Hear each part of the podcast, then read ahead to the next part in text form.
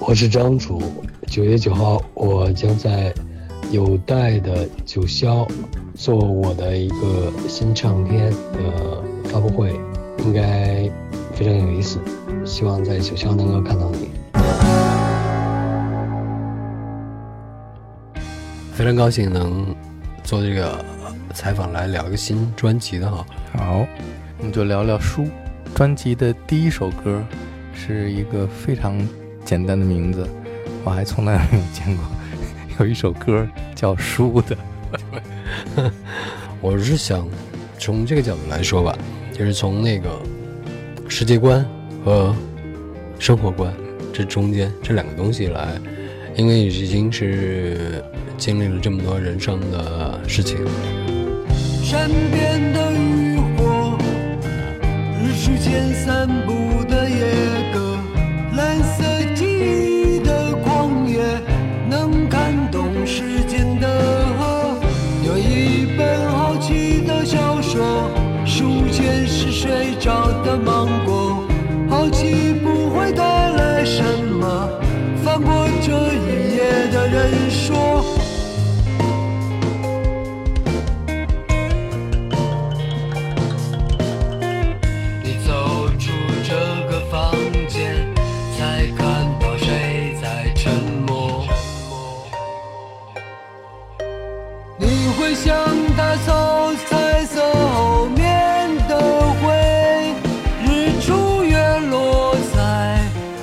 让人感到珍贵。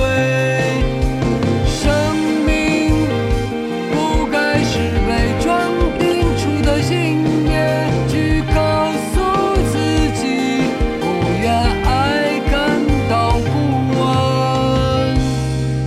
是什么让你有了一个灵感，写一首歌叫《书》？是我经常看书，看完了以后，我发现这个书，你有的时候要把它扔掉，它给你定了一些框架。实际上，真正的批判性思维，有的时候是要把那本书去扔掉，然后你要根据现实去观察、观测很多真正的东西。呃，很多世界观是领着我们去做音乐、去思考，对吧？然后接下来就是一个生活观，你怎么活下去？这个书的名字这么简单，就是看了很多书嘛，给了呃世界观、价值观的东西。但是你怎么活下去？在生活中，有的人还信奉情感主义，有人信奉不同的东西。这些东西是其实是他自己的生活的一个活下去的一个原则。有的是这个原则才才能行之有效。没有这个原则，就他看那些书世界观，他就没有办法去消化在生活里头来。我自己写这个书，就是也是这么大了，就是比如说中国所谓的这种新音乐、摇滚音乐，它被赋了赋予了一些那种理想主义的东西，甚至有一些很叛逆的东西。嗯，我自己觉得，就是作为一个六零后的人，就从那个时代，七零后、八零后，就是所经历的那种，从那个时代集体主义的，去反思集体主义的。然后去建立一些叛逆的思考的。你会想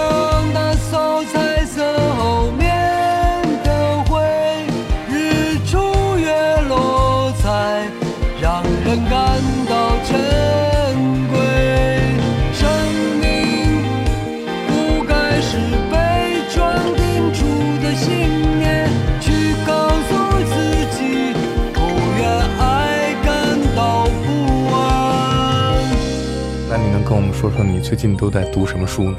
读一本书叫《无根之木》，《嗯无根之木》是前两年的一个美国的波兰裔的一个作家写的科幻童话，他用了很多那个古老的神话的东西，其实挺艺术的一本书。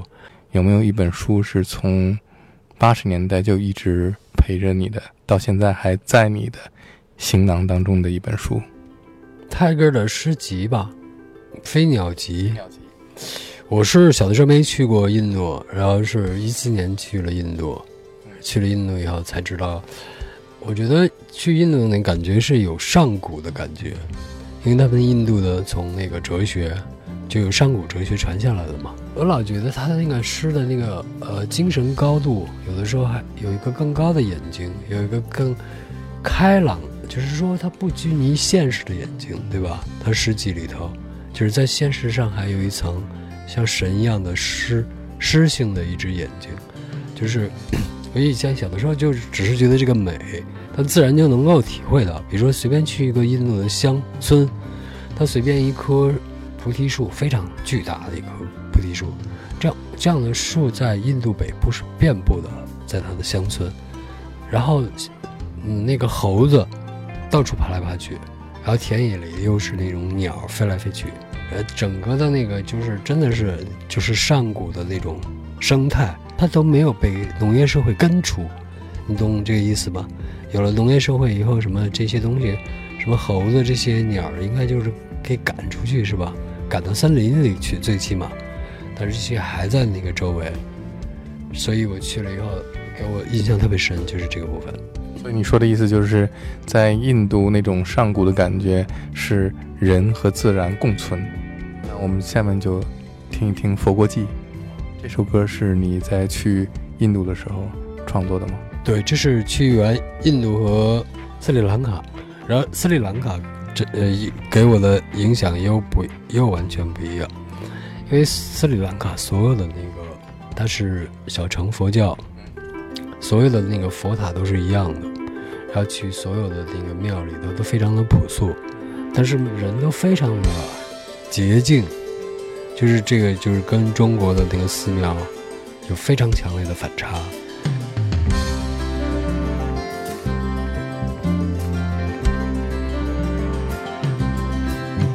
北方花园白沙瓦不管，南北包裹着卡布尔河畔。伊斯兰堡城外野花弥漫，炊烟越过墙首流入夜晚。你连缠河大半球的青年，梦中是否被神所眷恋？加尔各答的美丽书店，做模特你就更好照见。《佛国记》是你什么时候在什么情况下写的？是一八年写的，嗯，一八年。从印度、斯里兰卡回来以后写的，去印度和斯里兰卡是拍一个纪录片对吗？拍一个中国的古代的高僧叫法显，在中国进的时候，第一个自费留学生。但是他写的这本书就叫《佛国记》，这个书在人类历史上非常重要。嗯，你在印度和斯里兰卡写的，肯定会用一些当地的音乐的元素。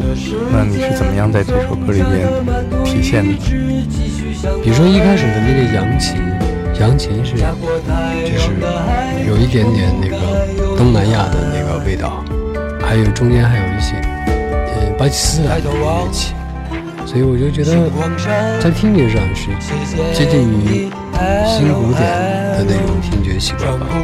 这首歌就像是一个你的旅行日记，中间还有一段那个海浪的感觉。有一天我们去那个。在斯里兰卡是我们去了一个沙滩，然后去了，先去那沙滩玩，海浪很洁白，也很那种漂亮。然后到第二天，说这个沙滩，你看这个沙丘很高，你知道这个是为什么吗？他告诉我，就是这个沙丘实际上是上一次海啸造成的。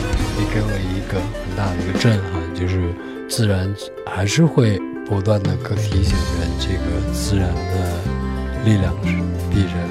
最少不相伯仲吧。北方花园白沙瓦不管，南北包裹着喀布尔河畔。伊斯兰堡城外野花弥漫，炊烟越过墙首流入夜晚。你连缠河大半球的青年，梦中是否被绳索眷恋？加尔各答的美丽书店，从摩天你就更好照见。说一下加尔各答的书店，我们去那个吃饭，然后路过一家书店，挑了两本书，然后我们就去吃饭去了。然后在回来的路上，看见那个书，印度很奇怪的一个景象，就是在马路上的那个路边人行道和马路中间的那个铁栏杆上，会有一个。很粗的一个麻绳，麻绳呢，底下那个绳子头呢是点燃的。那个导游就就是说，你知道这个是，你猜这个到底是干什么的？我猜了半天，这个能干什么呢？